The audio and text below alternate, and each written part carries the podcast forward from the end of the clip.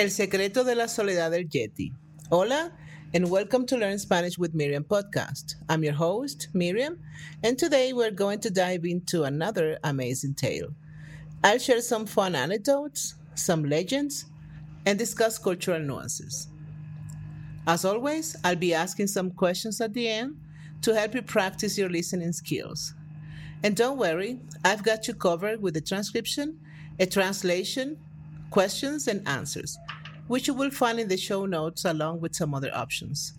You can also subscribe to my podcast and help me continue to create more amazing stories like this one. Thanks for your support. Today, we are diving into a fascinating tale called El secreto de la soledad del Yeti, The Secret of Yeti's Loneliness. It's a fantastic story filled with life lessons. Ready to jump in? Let's go. Vamos. Hace muchos años, en un pequeño poblado en las estribaciones del Himalaya, vivía una niña llamada Kalsan. Ella era de un espíritu audaz y curioso, amante de los misterios de la naturaleza que la rodeaba. Durante las noches de invierno, los ancianos del pueblo contaban historias alrededor del fuego, pero había una que siempre atraía su atención más que las demás. La leyenda del Yeti, el abominable hombre de las nieves. Un día, después de escuchar una de estas historias, Kalsan le dijo a su amigo Tenzin, voy a subir a las montañas, quiero descubrir la verdad detrás del Yeti. Tenzin, sorprendido, le contestó, ¿Estás segura, Kalsan? Esas montañas son peligrosas y además no sabemos si el Yeti es real o solo una leyenda. Precisamente por eso quiero ir, Tenzin. Quiero descubrirlo por mí misma.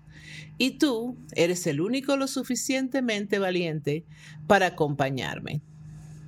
Armados con valentía, provisiones, ropa abrigada y una brújula, el regalo más preciado de Kalsan, iniciaron su arduo viaje hacia las alturas del Himalaya.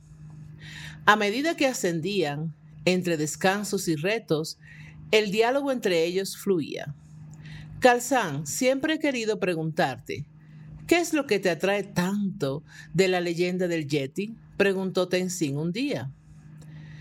Es la idea de que existe algo más, algo desconocido y misterioso.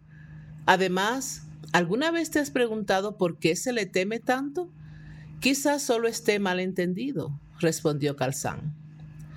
Después de varios días de ardua travesía, llegaron a la zona donde las leyendas decían que el Yeti habitaba. Allí, a la altura de las nubes, descubrieron enormes huellas en la nieve.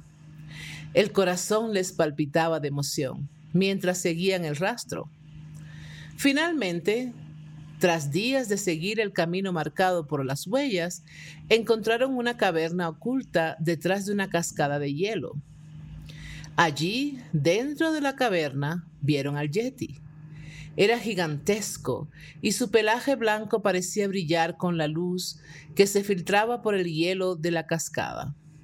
Sus ojos, sin embargo, no reflejaban maldad, sino soledad.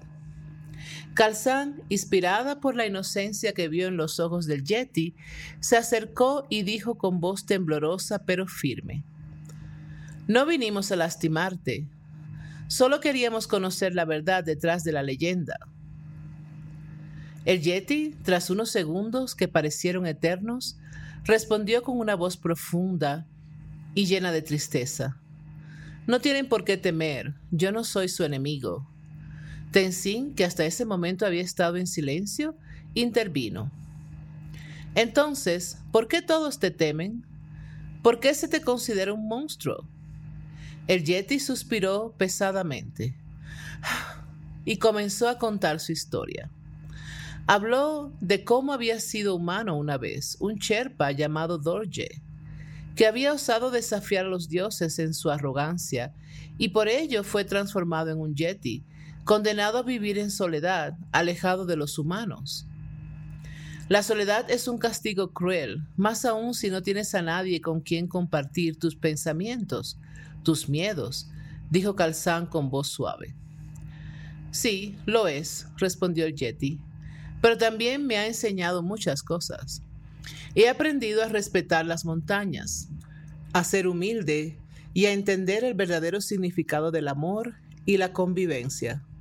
Esa es la lección que quiero que ustedes lleven a su pueblo. Conmovidos por su historia, los niños prometieron compartir su mensaje. Cuando regresaron a su aldea, contaron todo lo que habían aprendido. Los ancianos, aunque escépticos al principio, comprendieron el valor de sus palabras. La leyenda del Yeti ya no se contaba como una historia de miedo, sino como un recordatorio de la importancia de la humildad, el respeto a la naturaleza y la convivencia pacífica. Beautiful story, right? That's all for today. Practice your answers, try repeating them out loud, and don't forget to check the translations and potential responses I've left for you. Any questions? Please leave them on my website, thoughtfulspanish.com. Stay tuned for more captivating stories to boost your Spanish skills. Hasta pronto, su amiga Miriam. Preguntas. 1. ¿Por qué decidió Kalsan aventurarse a las montañas del Himalaya? 2. ¿Qué relación tenía Tenzin con Kalsan y por qué decidió acompañarla? 3. ¿Cómo reaccionaron Kalsan y Tenzin cuando vieron al Yeti por primera vez? 4. ¿Cuál era la historia original del Yeti según él mismo? ¿Cómo se transformó en el abominable hombre de las nieves? 5. ¿Qué enseñanzas adquirió el Yeti durante su tiempo en soledad? ¿Y qué quería que Kalsan y Tenzin transmitieran a su pueblo? 6.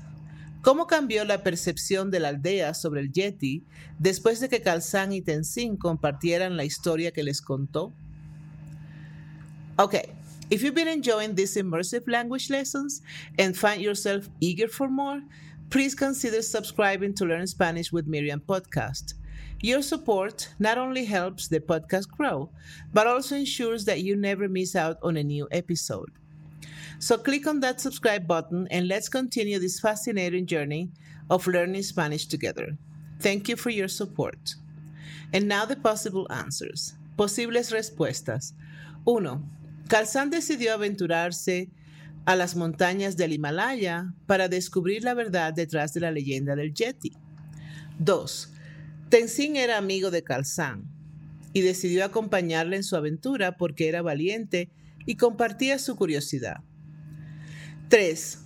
Kalsan y Tenzin se sorprendieron cuando vieron al Yeti por primera vez, pero no tuvieron miedo, ya que notaron su soledad y tristeza. 4. Según la historia del Yeti, él había sido un humano llamado Dorje, un Sherpa, que fue transformado en Yeti como castigo por desafiar a los dioses. 5. Durante su tiempo en soledad, el Yeti aprendió a respetar la naturaleza, a ser humilde y entendió el valor de la convivencia y el amor. Quería que Kalsan y Tenzin llevaran estas enseñanzas a su pueblo.